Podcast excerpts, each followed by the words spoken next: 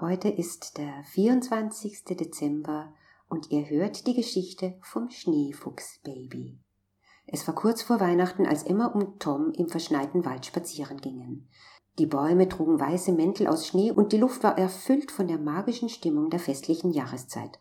Als die Kinder durch den Wald wanderten, hörten sie plötzlich ein leises, klägliches Fiepen. Neugierig folgten sie dem Klang und entdeckten unter einem dichten Busch ein kleines, verirrtes Schneefuchsbaby. Sein weißes Fell war dünn und es zitterte vor Kälte und Hunger. Die Kinder wussten sofort, dass sie dem kleinen Fuchs helfen mussten. Vorsichtig nahmen sie ihn mit nach Hause, wickelten ihn in warme Decken und fütterten ihn liebevoll. Die Tage vergingen und das Schneefuchsbaby, das die Kinder liebevoll Schneeball tauften, erholte sich zusehends. Sein weißes Fell wurde dichter und glänzender und seine großen dunklen Augen strahlten vor Freude. Doch Emma und Tom wussten auch, dass Schneeball in den Wald zurückkehren musste, um bei seiner Familie zu sein. Und an einem klaren Wintertag trugen die Kinder den kleinen Fuchs zurück in den Wald. Mit einem weinenden Herzen verabschiedeten sie sich von ihrem pelzigen Freund und ließen ihn vorsichtig auf den Waldboden gleiten.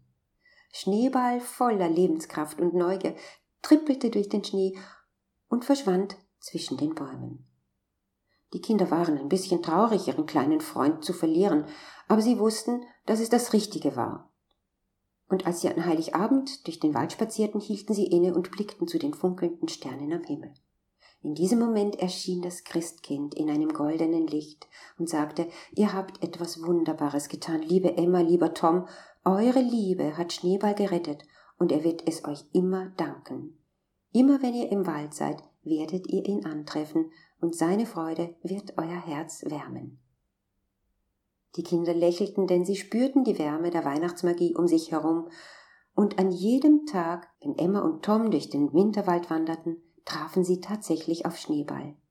Der kleine Kerl wuchs zu einem prächtigen Schneefuchs heran, und seine Augen strahlten vor Dankbarkeit und Freundschaft. Und die Kinder verstanden, dass Freundschaft und Liebe keine Grenzen kannte und dass die Wunder der Weihnachtszeit überall zu finden waren. Das war's mit dem literarischen Adventskalender. Ich wünsche euch eine wunderbare Weihnacht.